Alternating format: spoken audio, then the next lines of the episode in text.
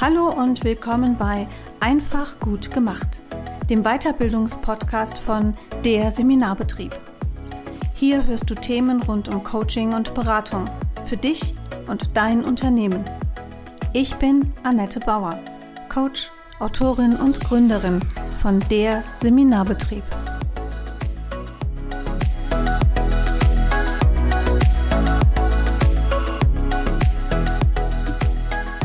Herzlich willkommen zur neuen Folge von Einfach gut gemacht. Und ich freue mich, ich freue mich ja immer. Also ich freue mich immer über meine Gäste, aber heute habe ich jemanden zu Gast. Ähm, da habe ich mich eben schon sehr gefreut, als wir unseren kleinen Plausch vorher hatten, denn zu Gast ist heute Maria Fahnemann. Herzlich willkommen nochmal, liebe Maria. Ja, hallo, schön, dass ich hier sein darf. Ja, und Maria und ich verbindet eine schon lange gemeinsame Geschichte, denn, und das mag ich jetzt hier einfach mal so kurz erzählen, Maria, wir haben uns kennengelernt in dem, also in dem Erfolgsteam, wo ich meine erste Erfolgsteam-Erfahrung gemacht habe. Ganz heute, genau. War auch meine erste Erfolgsteam-Erfahrung. Ja, heute habe ich das Format ja selber im Programm als Coach und ähm, finde es schön. Das war eine lange, intensive Zeit, die wir da mhm. zusammen waren. Oh ja. Und äh, kurz danach haben wir auch gemeinsam das Coach Camp gegründet, denn du warst damals Gründungsmitglied. Ach, der Hund ist auch da. Super, kein Problem. Der Postbote kommt. Ja, das macht nichts. Das belebt jede Podcast-Folge. genau, du warst Gründungsmitglied beim Coach Camp. Ja. Da ein paar Jahre mitgearbeitet. Also wir haben schon eine mhm. Menge miteinander erlebt. Und auf jeden Fall, genau, ja. Mhm. genau. Jetzt heute, Maria, ich habe dich eingeladen, weil du ähm, dich einem ganz anderen Thema irgendwann in deiner beruflichen Laufbahn gewidmet hast. Und ich stelle dich einfach unseren Hörerinnen und Hörern mal ein bisschen vor. Du hast ganz ursprünglich mal Geschichte, Sozialwissenschaften und Judaistik studiert. Dann, und da habe ich dich auch noch sehr intensiv wahrgenommen, warst du auch PR-Fachfrau, ja, weil du hast in PR-Agenturen gearbeitet, warst in der mhm. Pressearbeit auch sehr stark unterwegs. Dann hast du eine Ausbildung zum systemischen Coach gemacht. Mhm. Und auch zur, da wollte ich dich noch fragen, was ist das eigentlich Veränderungsmanagerin? Was ist denn eine Veränderungsmanagerin? Also das war die ein und dieselbe Ausbildung, ne? ah, okay. und Veränderungsmanagement. Und ähm, man, ich denke mal, so gedacht vom Titel her ist es, dass du als Veränderungsmanager oder Managerin ähm, Prozesse, Veränderungsprozesse in Unternehmen begleitest. Also ein bisschen das und, Change Management.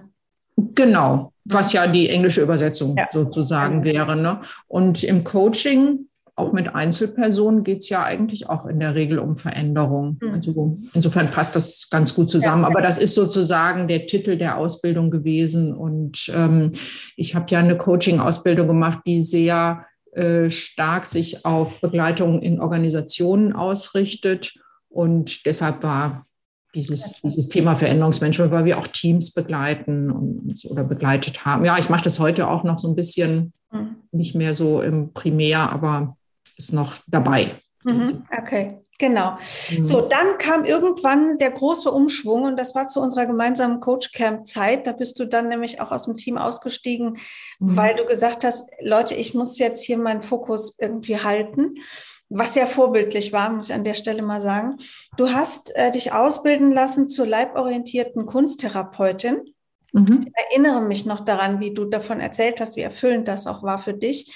Und dann kam auch noch die kreative Traumatherapie drauf. Und ich glaube, seit letztem Jahr oder vorletztem Jahr bist du auch Heilpraktikerin Psychotherapie.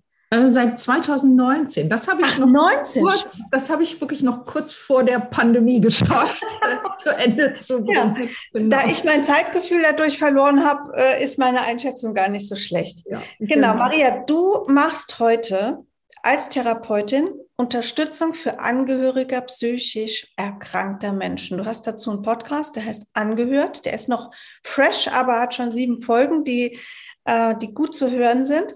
Und du hast auch einen Blog dazu. Genau. Das, das, ihr Lieben, ist Maria Fahnemann. Ähm, Maria mit Angehörigen zu arbeiten, die ähm, jemanden haben, der wirklich ja, ich sag mal, äh, gebeutelt ist und mhm.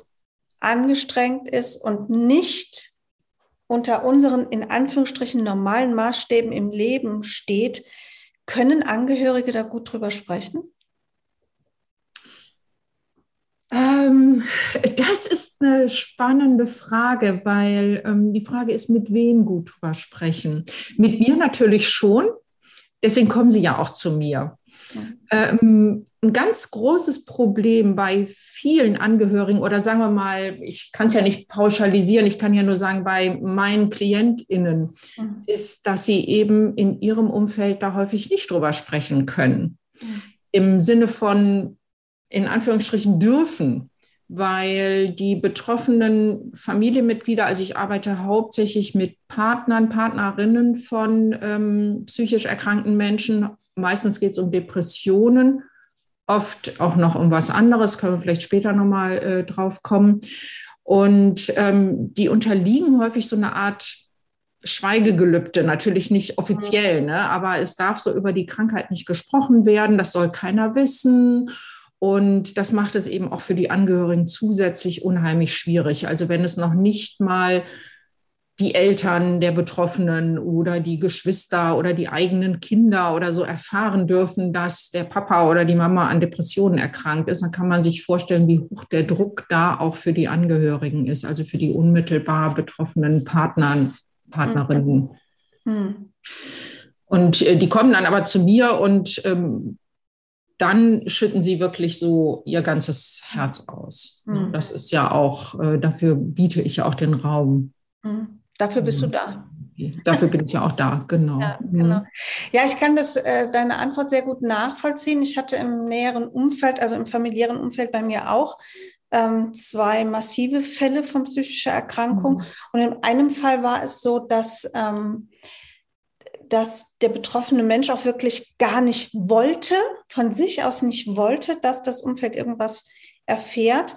Und im anderen Fall ist es ja so, ich habe ja auch als Angehörige so eine Art Sorgfaltspflicht, dass ich nicht ständig hausieren gehe damit. Ist das so ein selbst auferlegtes, äh, ist das dieses Schweigegelübde? Also habe ich das quasi auch, ohne, ohne Mhm. Ohne das zu wirklich so zu wissen und mir bewusst zu machen, weil ich denke ja, ich tue dem Menschen was Gutes, indem ich auch sage, da rede ich nicht drüber. Ja, das ist, beides. Ne? Ähm, psychische Erkrankungen sind ja immer noch ziemlich stigmatisiert oder tabuisiert. Darüber spricht man nicht in der Öffentlichkeit. Und ähm, ja, ich sage mal, es ist im Prinzip schon auch etwas, was, was du jetzt gesagt hast, ne, dass Angehörige sagen, ja, ich gehe damit ja nicht hausieren. Mhm. Ich trage das ja nicht durchs Dorf. Also vor allen Dingen, wenn Menschen sehr ländlich wohnen, das habe ich eben häufiger, wo jeder jeden kennt. Mhm. Ne? Und ähm, wo die Situation nach außen aber so offensichtlich ist, dass da etwas nicht stimmt, etwas nicht in Ordnung ist oder wie auch immer, also nach bürgerlichen Maßstäben. Und ähm, dann werden die ähm, Angehörigen darauf angesprochen, sag mal, was ist denn bei euch los? Ähm, wieso ist denn dein Freund ausgezogen oder so? Das ist ja, ja ist leider eben auch häufig der Fall. Ähm, und dann wird da nicht drüber gesprochen. Ähm, es ist aber auch das Thema, und das erlebe ich auch häufig, eben, dass mir die Angehörigen sagen, ähm, ich sage, ich frage dann zum Beispiel, mit wem reden Sie denn darüber? Ne, wo können Sie sich denn mal anvertrauen oder so? Ne? Ähm, ja, mein Mann will auf gar keinen Fall, dass darüber gesprochen wird. Also es ist schon so ein, eine, man wird so zum ähm, Geheimnisträger gemacht quasi. Ne? Und äh, die Scham bei den Angehörigen selber ist eben auch häufig sehr groß. Ne? Erstmal abwarten, ich, ich, möchte, ich möchte das nicht rumtragen, eben auch aus diesem Gedanken, den du geäußert hast, aus der Sorgfaltspflicht oder Fürsorge.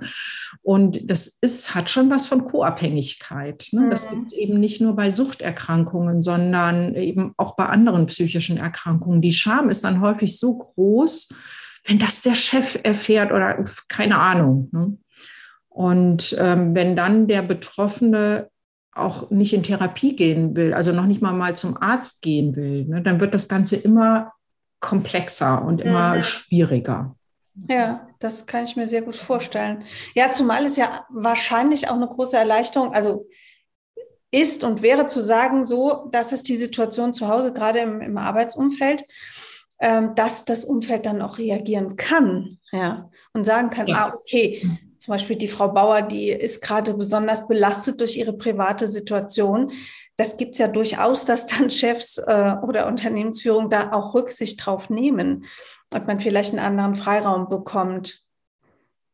Ja, das ist zumindest, ähm, würde ich das auch hoffen. Ne? Auf der anderen Seite kann ich mir vorstellen, dass bei manchen Menschen doch auch so der Karrieredruck dann so hoch ist, dass sie sagen, das darf dann da, also im Arbeitsumfeld nach Möglichkeit keiner erfahren.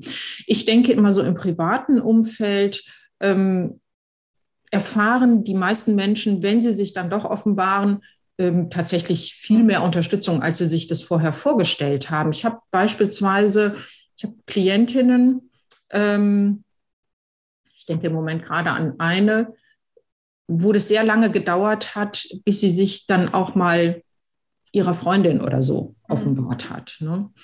Und dann sagte sie neulich zu mir, seitdem ich anfange, das zu erzählen, kennt plötzlich jeder jemanden mit Depressionen. Da habe ich gesagt, ja, so ging mir das auch. Als ich angefangen habe zu erzählen, ich möchte demnächst für Angehörige da sein, dann kannte jeder jemanden. Ne? Und was für eine Erleichterung das dann tatsächlich bringt. Ne? Aber die Erfahrung muss man erstmal machen. Also über diese, diese Schwelle muss man dann erstmal gehen und sich das trauen. Und ich denke, das hängt damit zusammen, dass das eben so tabuisiert ist. Ne? Stell dir vor, jemand hat einen ähm, Skiunfall, bricht sich das Bein und ist deswegen drei Wochen ähm, oder vielleicht noch länger komplizierter Bruch, gehen wir mal von sowas aus, ist länger ähm, auf Eis gelegt oder aus dem Verkehr gezogen. Der geht doch dann nach Wochen oder Monaten wieder zurück in den Job und sagt, oh Leute, ich habe da einen Unfall gehabt, ne, Bein ganz kompliziert gebrochen, drei Monate im Streckverband gelegen. Mit einer Depression würde das kein Mensch machen. Ja. Ne? Anstatt zu sagen, oh Leute, ihr könnt euch das nicht vorstellen, ich war in der Klinik, weil ich wusste überhaupt nicht mehr, wo oben und unten ist, weil ähm, ich eine schwere Depression hatte. Und ja, da müssen wir eigentlich hin. Der Streckverband mhm. ist anerkannter als die Klinik. Auf jeden Fall. Auf jeden Fall. Gut. Maria, neben diesem Thema ähm, nicht drüber sprechen zu können, was sind denn Themen oder Aufgaben oder auch Beschwernisse von Angehörigen? Die meisten Angehörigen kommen zunächst mal zu mir mit dem Anliegen, erklär mir doch bitte, was da los ist. Ja, okay. Ne? Die ähm, haben dann zwar schon einiges gelesen, wollen aber dann auch noch mal ähm, ja eine spezifische Erklärung, warum verhält sich meine Partnerin oder mein Partner so oder so. Ähm, das ist häufig so das Ausgangsanliegen. Und dann müssen wir erstmal so ein bisschen dran arbeiten, dass ich nicht ums Eck herum den erkrankten Partner behandeln kann. Das geht nicht. Ich kann den noch nicht mal diagnostizieren ums Eck. Ich kann mir Dinge erklären oder schildern lassen und kann sagen, ja, mh, klingt tatsächlich nach einer Depression. Und äh, dann schauen wir dahin, wie kann mein Klient oder meine Klientin ähm, dahin kommen, wieder mehr auf sich selber zu schauen. Ne, die haben ganz viele Fragen, die sind mit ihren Gedanken, mit ihren Gefühlen nur noch bei dem erkrankten Menschen und das ist etwas, was die total ans Limit bringt. Mhm. Also Erschöpfung, Ratlosigkeit, so Ohnmachtsgefühle. Das ist auch was, was ganz häufig geschildert wird. Und was ich nicht kann in meiner Arbeit, ist die Situation zu Hause im Außen verbessern. Ne? Mhm. Ich kann nicht sagen, okay, jetzt sag mal dieses Zauberwort zu deinem Partner und dann geht der in die Klinik und lässt sich helfen, sondern ähm, es geht ganz viel darum, die eigene Ohnmacht auch ein Stück weit anzunehmen mhm. und zu akzeptieren und zu verstehen, ich kann da nicht viel ändern. Ich kann da sein, aber ich darf auch bei mir selber sein. Und das sind hauptsächlich die, die Themen. Ne? Das heißt, die, die Themen, mit denen man zu mir kommt, sind zunächst mal andere. Ne? Das ist ähm, deswegen, ich habe da schon auch so einen Beratungsanteil in meiner Arbeit, dass ich sage, naja, ich ordne dann, was sie schildern, schon mal so ein bisschen ein. Und manchmal höre ich eben auch raus, also das klingt zwar nach einer Depression oder da spielt auch Depression eine Rolle, aber wenn ich das so höre, da spielt auch noch eine ganze Menge anderes eine Rolle. Und ähm, das ist nicht gar nicht so selten, dass ich so den Verdacht habe, da ist auch irgendwie was Persönlichkeitsstörungsmäßiges dabei oder was Traumatisches oder so bei dem anderen. Und ähm, ja, und dann wollen die Angehörigen meistens wissen, wie gehe ich denn damit um. Mhm. Und es ist immer so diese Balance.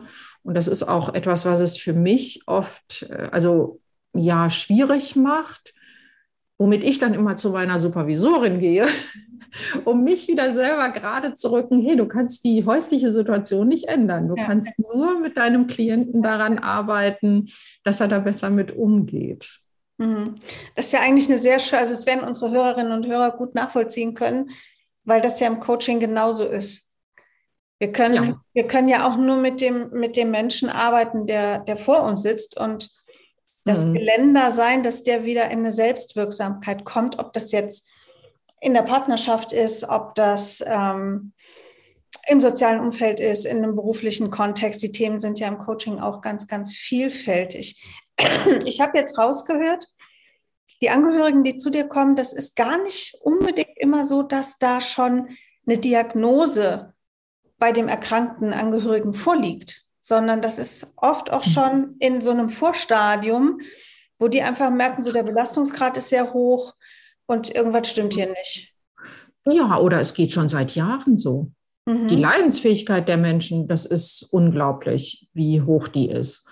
Ähm, ich, zu mir sind schon Menschen gekommen, die sagen, ja, es geht schon seit, ähm, also der Knaller war einmal seit 16 Jahren. Boah. Kommt der Mensch nicht mehr aus dem Bett morgens. Und da frage ich mich auch, wie, wie oder ich frage das nicht nur mich, sondern ich frage das auch die Klienten, wie haben sie das denn so lange ausgehalten? Mhm. Und ähm, oder es ist eben tatsächlich, äh, es ist schon eine Diagnose da. Oder ähm, es ist so am Anfang quasi und ich glaube, es könnte in die Richtung, nicht ich, sondern meine Klienten, ich zitiere jetzt, ne, ich glaube, es könnte so in die Richtung Depressionen gehen, nach allem, was ich so gelesen habe. Und ähm, es ist aber noch keine Diagnostik da, also so alle Stadien. Aber manchmal wirklich, es ist noch keine Diagnostik da und es geht schon seit Jahren so. Das habe ich schon öfter erlebt. Ja, gut, das passt ja auch zu diesem Bild äh, von Erkrankungen. Man hält es möglichst lange unterm Deckel, mhm. weil man auch wirklich wahrscheinlich die Angst groß ist, wie das Umfeld, der Arbeitgeber, die Familie damit umgeht. Ja, sehr spannend. Ähm, Jetzt gehen wir mal von aus, es gibt eine Diagnose und Partner, Partnerin, Familienangehöriger in einem weiteren Grade oder auch manchmal sind es ja auch Freunde, enge Freunde, die mhm. betroffen ja. sind, ne? also mhm. die Wahlfamilie sozusagen. Ähm, was ist deine Erfahrung? Wie ist das Betreuungsnetz in diesem Stadium für Angehörige aufgestellt? Ähm, also es gibt ja sowas wie Angehörigengruppen, es gibt ja auch Verbände. Ne? Es gibt den Bundesverband der Angehörigen psychisch erkrankter Menschen. Ähm, es gibt die Depressionshilfe, die Depressionsliga, die auch, ja, glaube ich, Kontakte zu Angehörigengruppen herstellen können. Dann, was mir aufgefallen ist, so die Behandler, die haben einerseits die Angehörigen so mit auf dem Schirm, Andererseits sehen die Behandler, und das verstehe ich aus deren Sicht natürlich schon, äh, sehen die Behandler das soziale Umfeld ihrer Patienten als ähm, Unterstützernetzwerk, was sie ja auch sind. Mhm. Ja. Ähm, die Prognose für jemanden, der, sagen wir mal, an einer Depression erkrankt ist, für jemanden, der ein gutes soziales Netzwerk hat, die ist ja viel besser als jemand, der ganz einsam und alleine auf der Welt unterwegs ist. Und äh, die Behandler sehen in den Angehörigen dann eher so ein Unterstützerwerk und dann kommt eher so, so ein Satz wie, aber passen Sie auch gut auf sich selbst auf. Punkt. Den kenne ne? ich. Den kenne ich jetzt wie? Ja. ne? Den habe ich auch schon gehört. Ja. Also ich, äh, aus meiner Erfahrung kann ich sagen, ich habe ein, eine sehr positive, nee, ich habe zwei durchaus positive ähm, Erfahrungen.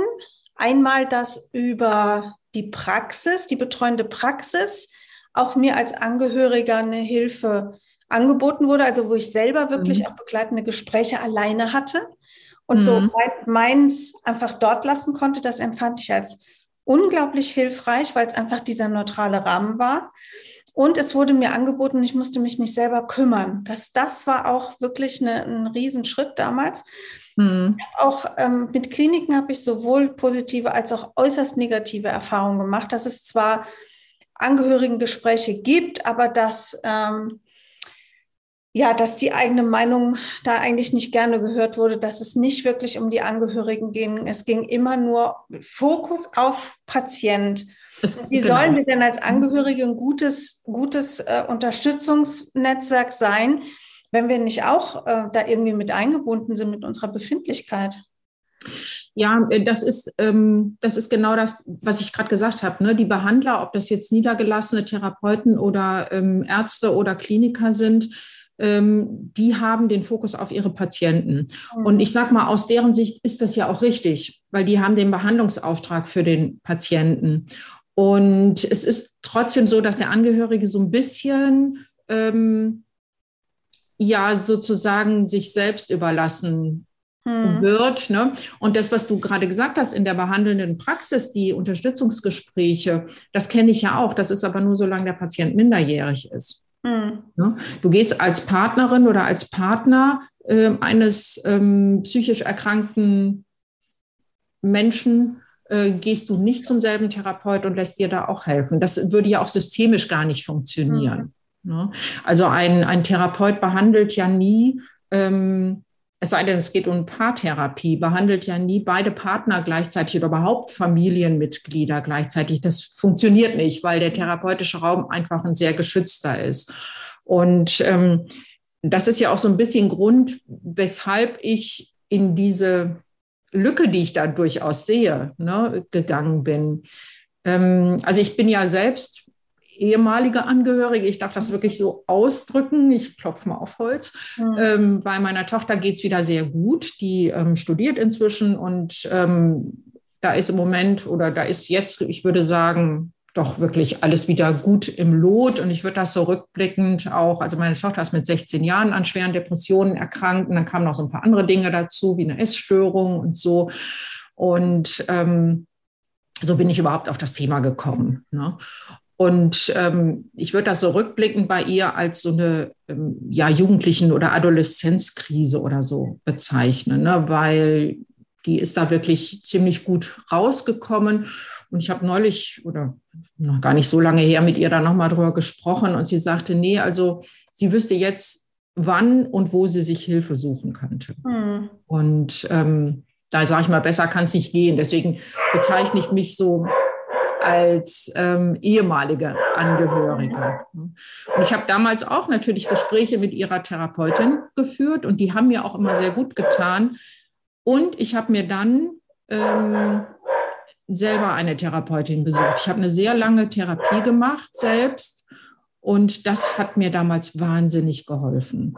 Und die Therapeutin meiner Tochter wiederum, der habe ich das erzählt und die sagte, nee, das ist gut, dass sie sich auch helfen lassen. Und das, glaube ich, ist etwas, das finde ich für Angehörige ganz wichtig, dass die sich einen eigenen therapeutischen Raum suchen, wo sie ihre Gefühle auch so lassen können. Da ist ja nicht nur Ohnmacht und Unverständnis, da ist ja auch Wut und so, ne? Und die gehört ja nicht zu den Patienten, mhm. weil mich macht es zwar wütend, dass, weiß ich nicht, meine Tochter morgens nicht aus dem Bett kommt und ähm, alles nicht kann und so.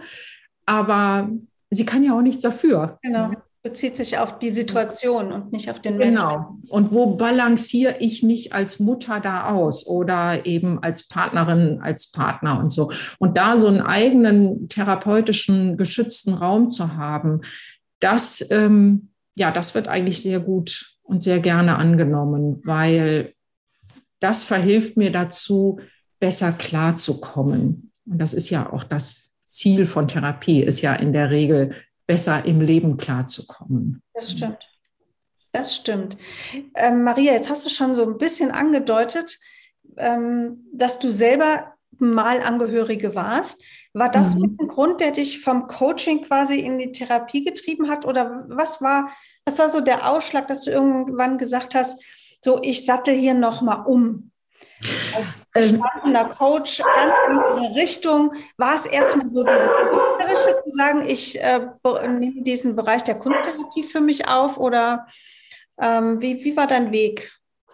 Ähm, ich sehe das gar nicht als so ein Umsatteln, sondern als eine Weiterentwicklung. Mhm. Du hast es ja in der Vorstellung auch gesagt, und dann habe ich nochmal so einen Umschwung gemacht. Da hätte ich schon beinahe reingequetscht, ja. aber ist ja jetzt die Gelegenheit. Ähm, ich habe schon nach der ähm, Coaching-Ausbildung damals, habe ich so überlegt, in welche Richtung möchte ich mich nochmal vertiefen. Mhm und habe dann zunächst so Fortbildung gemacht in systemischer Strukturaufstellung. Das fand ich einfach wahnsinnig interessant. Und äh, da gibt es ja schon eine Überschneidung zum therapeutischen Arbeiten, weil ähm, in den Fortbildungen saßen auch viele Therapeuten und das, das fand ich spannend. Und ähm, mein Wunsch war es eigentlich, ja, noch tiefer reinzugehen, auch noch mehr über den Menschen zu verstehen und tiefer an den so äh, ja zutiefst menschlichen Themen mhm. mit, mit Menschen halt äh, zu arbeiten. Das Thema Kunsttherapie, da kann ich jetzt noch mal ein bisschen ausholen in meine Jugend. Ich wollte nämlich tatsächlich nach dem Abitur schon, ähm, ich wollte Kunst studieren habe mich an der Akademie beworben und da muss man sagen, da hat mein Talent nicht gereicht.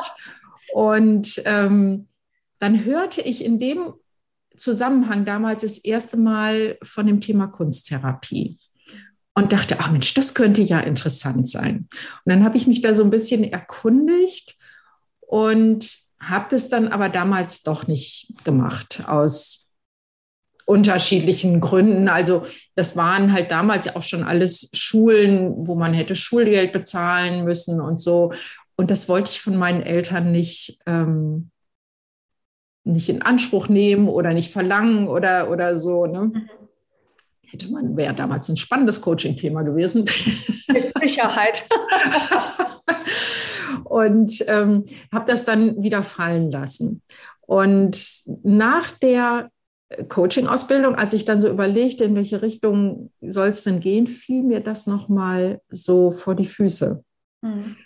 Und da dachte ich, ja, vielleicht ist das ja jetzt der richtige Zeitpunkt. Und dann habe ich halt so ein bisschen recherchiert, wo kann man das machen? Geht das auch irgendwo nebenberuflich? Und ähm, bin dann eben auf die Zukunftswerkstatt in Duisburg gestoßen und äh, die bieten die Ausbildung so modular an. Das heißt, man macht unterschiedliche Module und hat nach jedem Modul auch einen Abschluss mit unterschiedlich, ähm, unterschiedlicher Qualifizierung. Und ähm, das fand ich ganz gut, weil ja, mich jetzt so, so für eine vierjährige Ausbildung so an einem Tag so einzuschreiben und zu verpflichten, ähm, das war mir dann ein bisschen zu, zu viel. Mhm. Und so bin ich lieber so Schritt für Schritt vorgegangen. Und ähm, genau, ich werde jetzt auch, hoffentlich kann es dieses Jahr starten. Es ist ja durch Corona so vieles durcheinander gekommen.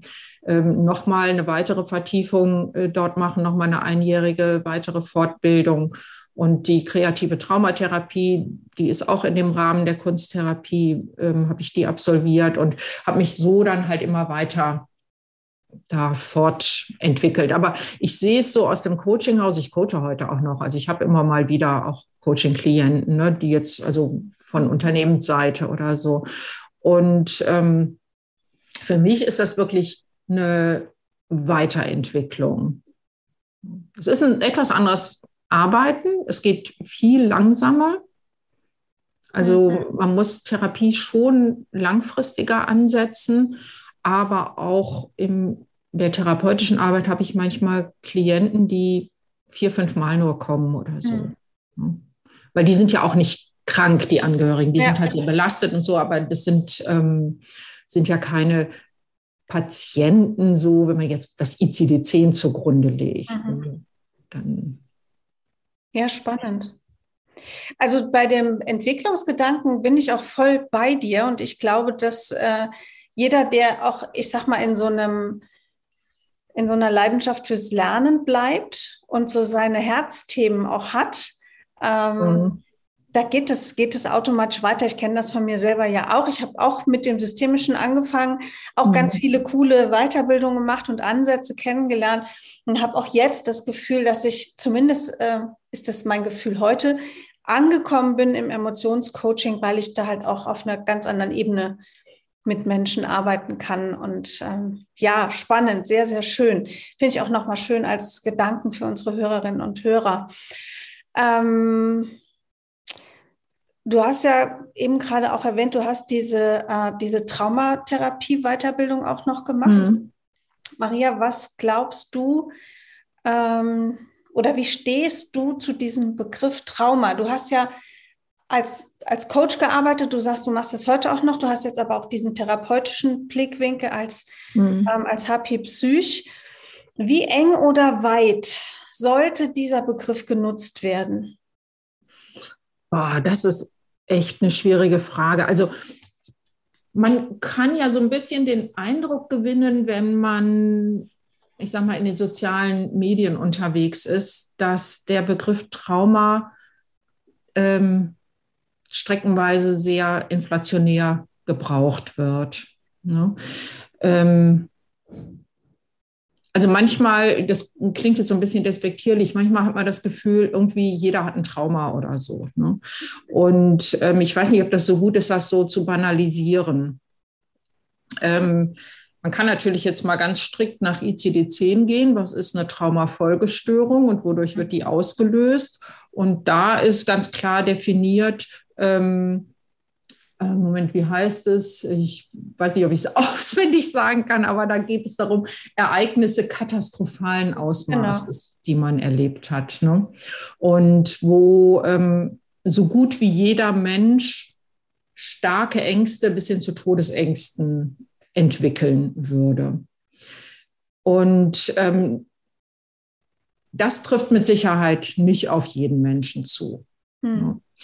Ähm, es wird ja ganz viel jetzt auch von Bindungstrauma äh, gesprochen. Ich denke mal, da nutzt man einfach diesen, da nutzt man diesen Begriff und gemeint ist damit ähm, Menschen, die als Kinder zum Beispiel vernachlässigt wurden. Natürlich hinterlässt das Spuren. Ne? Und ähm, oder die, die überbehütet wurden oder was auch immer. Also ich denke mal, da kommt auch noch was auf uns zu in unserer Gesellschaft. Ähm, das hinterlässt natürlich Spuren auch im erwachsenen Menschen. Eben mit dem Thema Traumafolgestörung, so ähm, würde ich das jetzt nicht unbedingt konnotieren, ne? mhm. ne, sondern ähm, das, das habe ich auch öfter in meiner Praxis, Menschen, die ähm, in ihrer Erziehung eben nicht so viel Fürsorge erlebt haben. Und jetzt kann man natürlich sagen, das ist natürlich eine Form, also Trauma heißt ja einfach mal Verletzung, ne? Mhm. eine Form der Persönlichkeitsverletzung. Das insofern schon. Also ich habe die Traumaausbildung hauptsächlich deshalb gemacht, weil vielen ähm, ja erstmal äh, psychischen Belastungsmomenten oder vielen ähm, seelischen ja, ruhig auch Störungen, eben Traumata, welcher Form auch immer zugrunde liegen. Mhm. Und das muss nicht immer das Kriegserleben sein, das muss nicht die Vergewaltigung sein oder der Überfall oder so etwas. Ne? Das kann auch das, was ich gerade so als Bindungstrauma äh, zitiert habe, äh, sein. Und dafür mehr Verständnis zu haben oder, oder davon mehr Verständnis zu haben, so in dem Sinne. Ne? Äh, das ist der Grund, weshalb ich diese Ausbildung noch gemacht habe. Ich bin nicht primär als Traumatherapeutin tätig. Das nicht. Also ich behandle keine Menschen, die irgendwelche komplexen Traumata haben, also sprich sexuelle Misshandlung in der Kindheit und, und solche Geschichten, weil ähm, dafür bin ich auch nicht tief genug ausgebildet im Traumathema. Ja, ich glaube, wir müssen bei dem, wir müssen schon bei dem Traumabegriff eine Unterscheidung oder eine Differenzierung finden. Bei mir ist aber auch oft die Frage, weil wir ja auch im Coaching durchaus Menschen begleiten, die Erfahrung, Lebenserfahrung machen, von denen ich jetzt heute sagen würde, die haben eine, die haben eine traumatische Wirkung oder die haben, mhm. das ist ein, eine, eine, eine in einer Art traumatisierende Erfahrung gewesen, weil nämlich an dieser Erfahrung dann ganz viele Ängste hängen und ganz viele Blockaden hängen und man die auch wirklich nur sehr, sehr schwer aus dem System rausbekommt. Mhm. Deshalb merke ich bei mir, ich äh, wünsche mir schon da auch eine Anerkennung, gerade seitens äh, der therapeutischen Kolleginnen und Kollegen, da eine größere Anerkennung reinzukriegen. Äh, Anerkennung in, in ja, das, das ist halt nicht nur die traumatische ähm, die, die Traumastörung gibt, also dass jemand ah, Flucht, ja. Flucht, äh, Fluchterfahrung, Kriegserfahrung, sexueller mhm. Missbrauch, ähm, also es geht ja da sehr, sehr häufig um massive Gewalterfahrung, ja. sondern dass es, dass es auch andere Stufen vom Trauma gibt. Das finde ich hat, ähm, hat noch nicht so viel Anerkennung. Natürlich ist es genauso blöd zu sagen, ähm, wenn du heute vor einen Baum läufst, weil du die Augen nicht aufgemacht hast, dann bist du traumatisiert und hast jetzt Angst vor Bäumen. Also es ist jetzt ein bisschen überspitzt und es gibt bestimmt mhm. jemanden, dem geht ich aber schon recht tue. Ne? So. Es geht so in die richtige Richtung. Ne? Es wird so häufig so einfach so zitiert. Ne? Genau. Also weiß ja, genau nicht. wie der Begriff Depression. Also, ach Gott, bin ich heute ja. wieder depressiv. So, ja, nee, ja, ja. bist du nicht. Du hast einen schlechten Tag. Ne? Mhm. Genau, also so, sagen wir mal, ähm, sowas wie, ach, äh, meine Chefin hat mich heute zusammengefaltet. Das war voll traumatisch, wo ich auch sage, mhm. ja, okay, das war jetzt irgendwie wahrscheinlich nicht schön, ne? aber das wird jetzt keine langfristigen Folgen für dich haben oder so. Ne? Und ähm, ja, nee, das, das kann ich verstehen. Also ähm, wenn man jetzt Trauma einfach so übersetzt, vielleicht ist auch der Begriff so, ähm, ist es der Begriff selber irgendwie, ne? aber wenn man es einfach mal als Verletzung übersetzt und seelische Verletzungen passieren uns ja ständig. Mhm. Wir ähm, teilen sie manchmal unbewusst auch aus durch eine unbedachte Bemerkung oder so. Ne? Und ähm, behandlungsbedürftig, ähm, also der Maßstab für eine Behandlungsbedürftigkeit ist ja immer, wie stark bin ich in meiner ähm, täglichen Lebensgestaltung beeinträchtigt. Ne? Also jemand, der jede Nacht mit irgendeiner Panikattacke aufwacht, ist also da, da kann man natürlich therapeutisch was tun. Ne? Ja, Und. Aber wenn jemand sagt, ja, war damals doof, ne? Ähm, aber pff, ich komme schon klar, ne? dann, dann, geht er ja auch nicht zum Coach oder zum Therapeuten. Hm. Maria, was würdest du sagen aus deiner heutigen Perspektive zu meiner Aussage, die ich jetzt treffe, die Grenzen zwischen Coaching und Therapie werden durchlässiger werden. Es wird eine größere Schnittmenge vielleicht geben. Das kann gut sein. Also ähm, ja, also ich, würde sagen, ja, dem, dem kann ich so folgen. Ich merke das auch. Also auch meine, mein Schwerpunkt mit Angehörigen zu arbeiten, sehe ich ja auch in so einem Zwischenbereich zwischen Coaching und Therapie. Ne? Ähm, wie ich schon gerade sagte, die Menschen, die Angehörigen, die haben jetzt nicht so eine harte Diagnose. Wenn man da was suchen würde, oder in dem was zuschreiben würde, käme man wahrscheinlich in den meisten Fällen auf sowas wie eine Anpassungsstörung, was ja mhm. auch eine anerkannte Diagnostik ist. Ne? Vielleicht auch sowas wie Burnout oder so, was ja noch nicht im ICD äh, enthalten ist, aber das heißt ja nicht, dass es das nicht gibt. Und ähm, ich denke schon, dass es da so, so einen Bereich dazwischen gibt. Ne? Also ähm, was mich manchmal ein bisschen traurig macht, ist, ähm, und das höre ich häufig von Coaches oder von, von Coach-Seite so, so eine Gegenüberstellung zwischen Coaching und Therapie und warum Coaching viel besser ist. Weil Therapeuten wühlen ja immer in der Vergangenheit und so. Und das finde ich, das ist viel zu holzschnittartig. Das stimmt auch so nicht. Also selbst Menschen, die tiefenpsychologisch arbeiten, wir wühlen ja nicht in der Vergangenheit, sondern das Vergangene ist ja heute präsent. Das ist nur chronologisch vielleicht vergangen. Ne? Also wie zum Beispiel ein, ein Bindungstrauma, um mal bei dem Thema nochmal zu bleiben. Die Auswirkungen sind ja heute präsent. Und ähm, diese Gegenüberstellung, um zu rechtfertigen, also um, ich weiß es auch nicht, was da für eine Motivation hintersteckt, ne? Ähm, um sich als Coach irgendwo zu rechtfertigen, das finde ich so ein bisschen, das finde ich schade, weil das fördert so ein Gegeneinander, was überhaupt nicht notwendig ist. Hm. Ne? Also, das wäre ein Miteinander. Das ist ja. was, was ich mir eigentlich für die Zukunft dieser beiden Berufsstände wünschen würde, dass es zu einem stärkeren Miteinander kommt und dass es auch nochmal eine stärkere Methodendifferenzierung und Anerkennung gibt. Denn ich glaube, dass es sowohl im, es gibt natürlich im therapeutischen Bereich auch Methoden, die einfach sehr viel langfristiger angelegt sind. Mhm. Also tiefen, tiefenpsychologische Therapie, die ist einfach, da bist du nicht mit einem anderthalben Jahr durch, ja.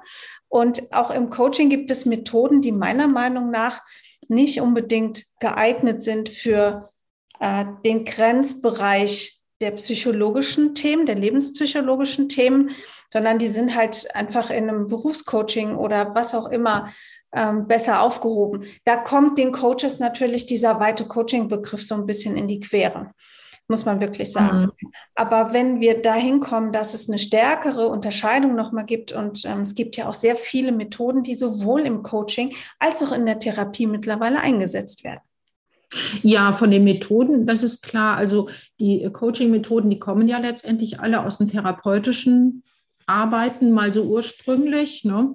Und äh, man hat ja früher mal gesagt, der Unterschied ist, ähm, Coaches arbeiten mit gesunden Menschen und äh, Therapeuten arbeiten mit psychisch erkrankten Menschen.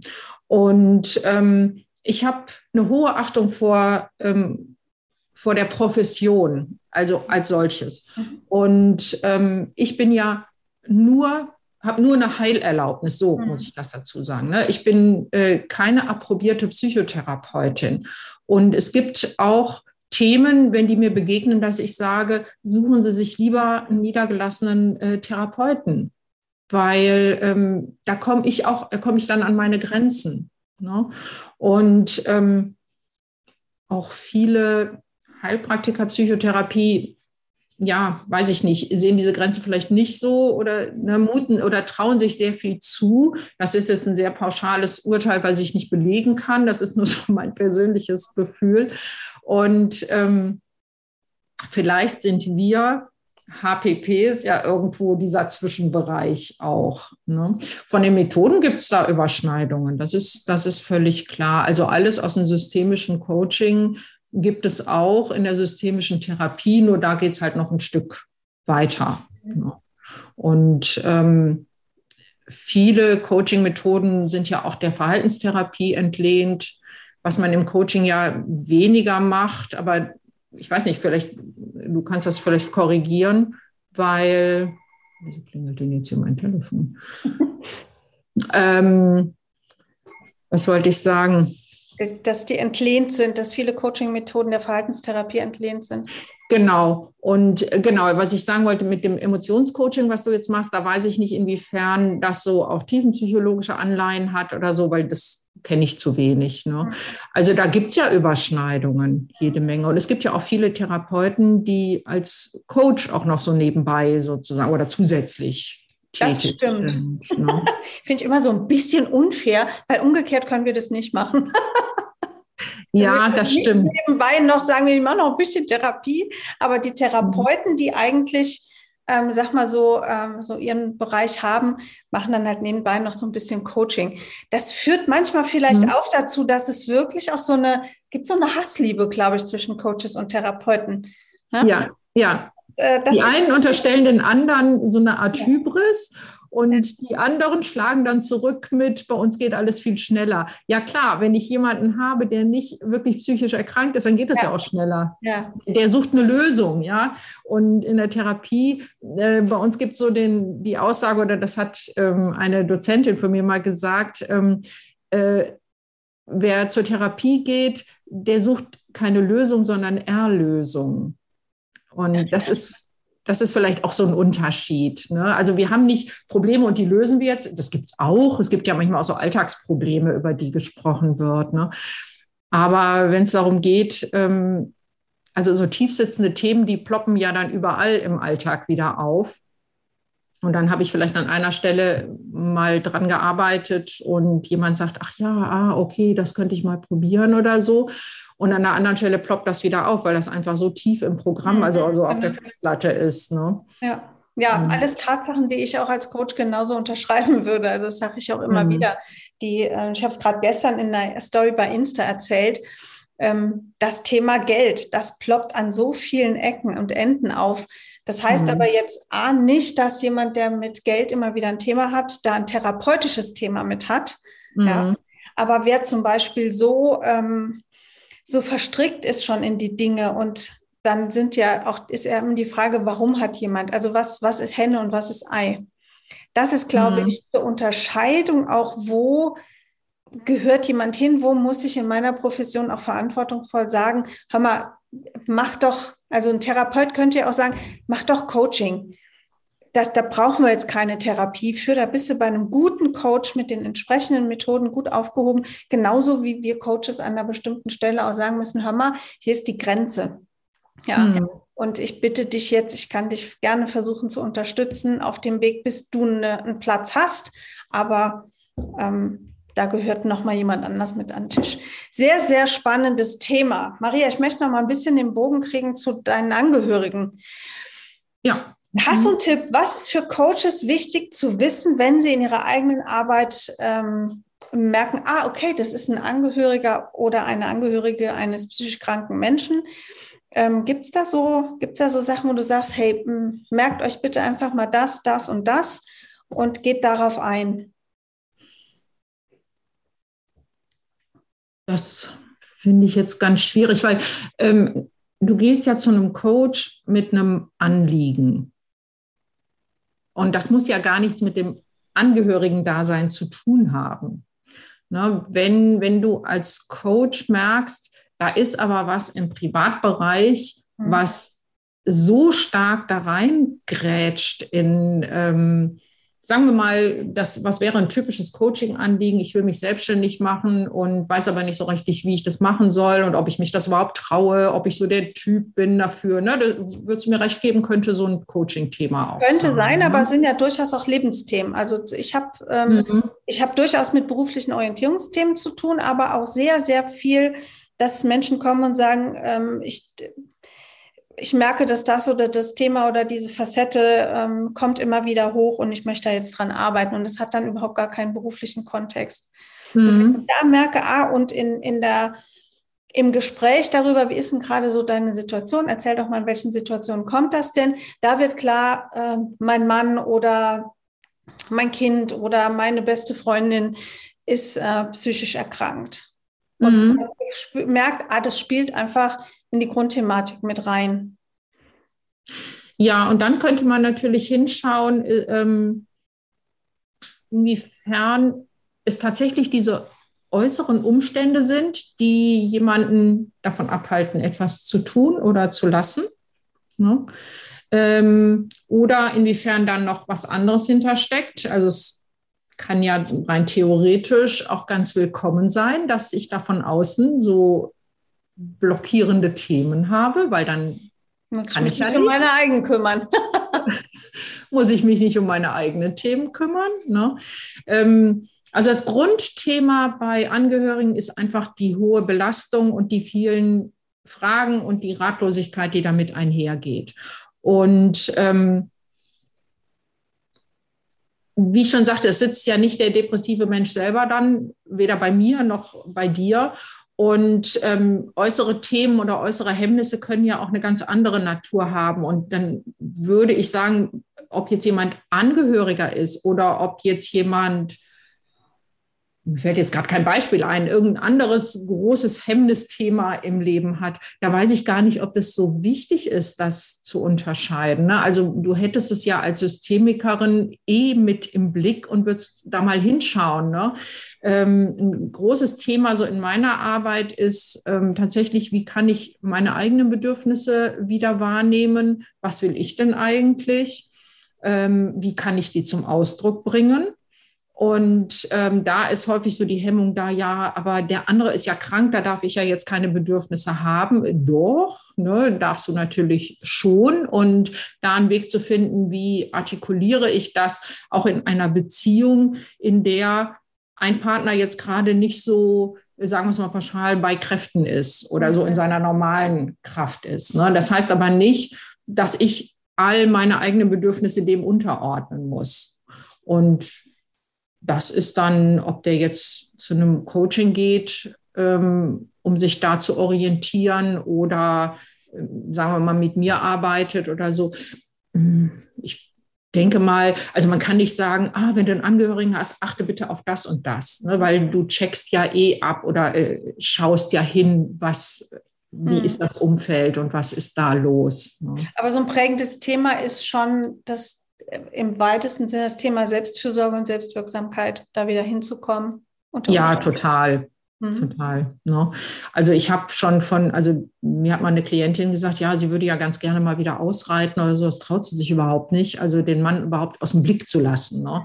Das geht ja dann so weit wie, haben die jetzt ihre Tabletten genommen? Mhm. Ähm, na, also jede, jedes Wort wird auf die Goldwaage gelegt, jede Handlung wird hinterfragt und so. Und aus dem Denken musst du als Angehöriger einfach rauskommen, weil sonst gehst du vor die Hunde. Mhm. Ja, das stimmt. Ja, sehr cool. Maria, ich habe alle Ideen, die ich hatte für unser Gespräch, haben wir unterbekommen. Ja. sehr, ich, fand es, äh, ich fand es sehr erfrischend, auch, auch nochmal zu gucken, so wie, ähm, wie definiert jemand für sich so ein, so ein Wechsel, also eine Entwicklung. Ich hatte noch so, ich hatte noch das Stichwort äh, Rollenwechsel. Hast du in deinem Entwicklungsprozess irgendwann das Gefühl gehabt, so jetzt wechsle ich die Rolle?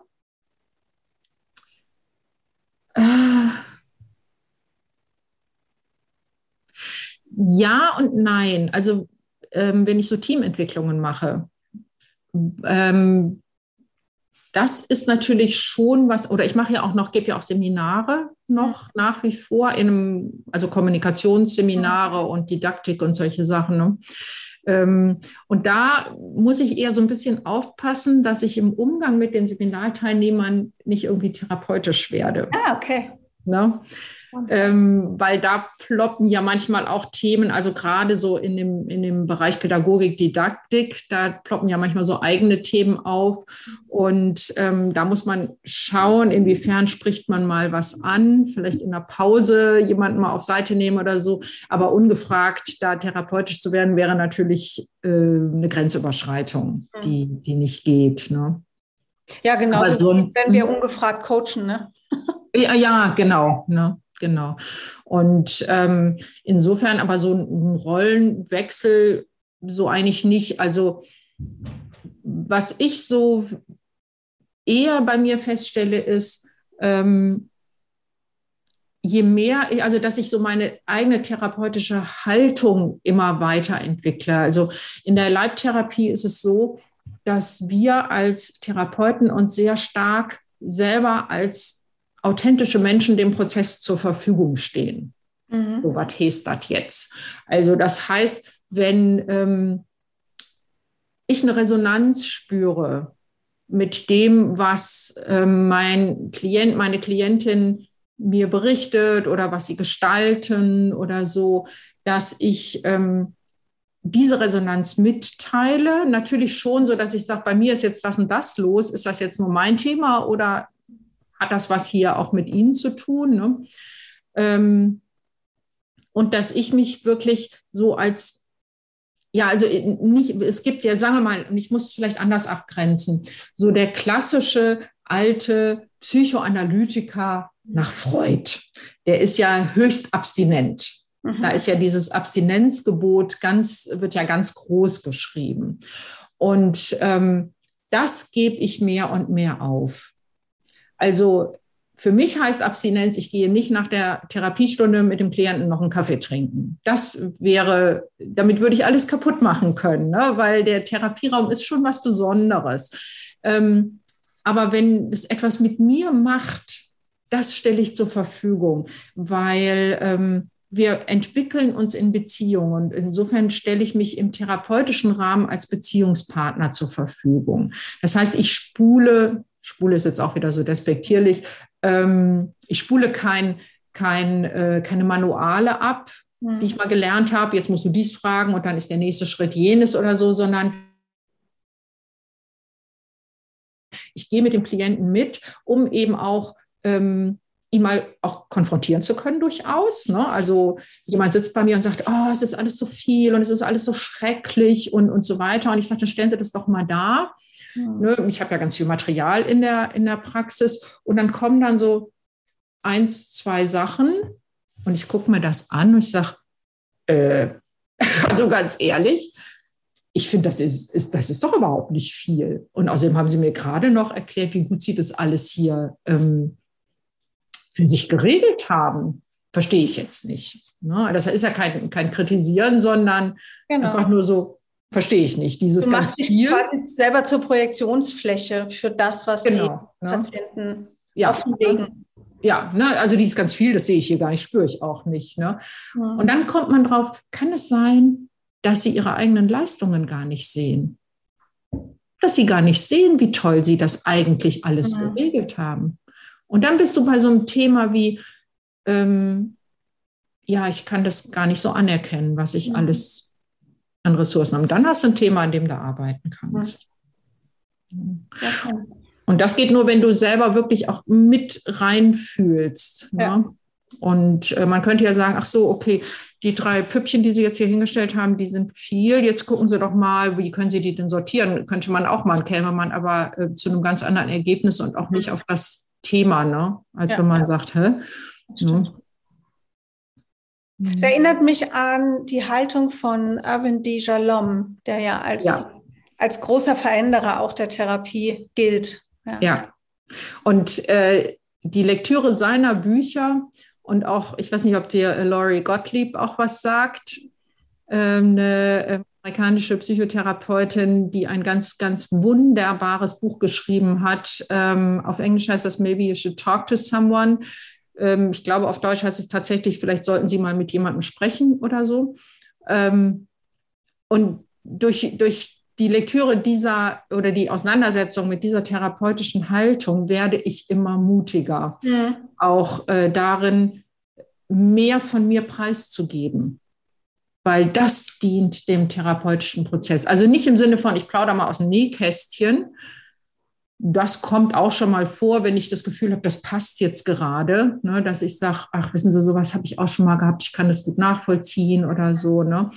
Ähm, aber einfach mich als Mensch viel stärker zu zeigen. Weil wenn wir davon ausgehen, dass auch Verletzungen und damit auch Störungen, um den Begriff, ja, um dabei mal zu bleiben, in äh, menschlicher Begegnung entstehen, dann mhm. entsteht auch die Heilung in mhm. menschlicher Begegnung. Ja, und wenn wir dann dann noch berücksichtigen oder uns immer wieder klar machen, dass sowohl in der Therapie als auch im Coaching die therapeutische Beziehung, ich nenne es jetzt mal so, natürlich ist ja. Coaching dann die Coach-Klienten-Beziehung, egal. 50 äh, Prozent des Erfolges des Prozesses ausmachen, ja. dann wissen wir, dass deine Haltung sehr zu beglückwünschen ist, liebe Maria. Dankeschön. liebe Maria, ich sage dir ganz herzlich Danke für die Zeit, die du äh, heute Morgen für mich hattest und für die Hörerinnen und Hörer dieses Podcasts. Ja, ich danke dir ganz herzlich, dass ich hier sein durfte. Es hat mir wirklich große Freude gemacht. Da, also ich fand den Austausch jetzt sehr, sehr befruchtend. Ja, schön. Das freut mich. So soll das auch sein, denn nur das, was zwischen uns befruchtend wirkt, kann auch im Außen bei den Hörerinnen und Hörern befruchtende Wirkung irgendwie haben. Und das hoffen wir ja immer. Wir werden auf jeden Fall deine Website ähm, in den Show Notes verlinken. Da findet man nämlich dann auch deinen Blog und deinen Podcast. Und ich äh, würde vorschlagen, dass wir auch die Verlinkung zu diesem Selbsthilfeportal äh, mit reinnehmen für Angehörige, von dem hast du vorhin gesprochen. Denn es könnte ja, ja die Tat, Verbände, ne? Genau, es könnte ja in der Tat sein, dass hier auch jemand zuhört, der sagt, oh, gutes Thema, ich sorge mal für mich selber. Ne? Ja. Denn, wie wir schon gehört haben zu Anfang, wenn man erstmal drüber spricht, merkt man, jeder kennt jemanden, der irgendwie betroffen ist oder jemanden Erkranktes kennt. Und äh, die Welt da draußen ist viel voller von, ich sag mal, einer vielfältigen und bunten Befindlichkeit der menschlichen Psyche, als wir uns das immer so gerne vormachen. Absolut. In diesem Sinne machen wir Augen und Ohren auf und seien wir offen für das, was da draußen wirklich passiert, völlig unabhängig davon, ob wir jetzt Coaches oder TherapeutInnen sind. Genau. Liebe Hörerinnen und Hörer, euch wünsche ich wie immer ein fröhliches Auf Wiederhören und bis zur nächsten Folge.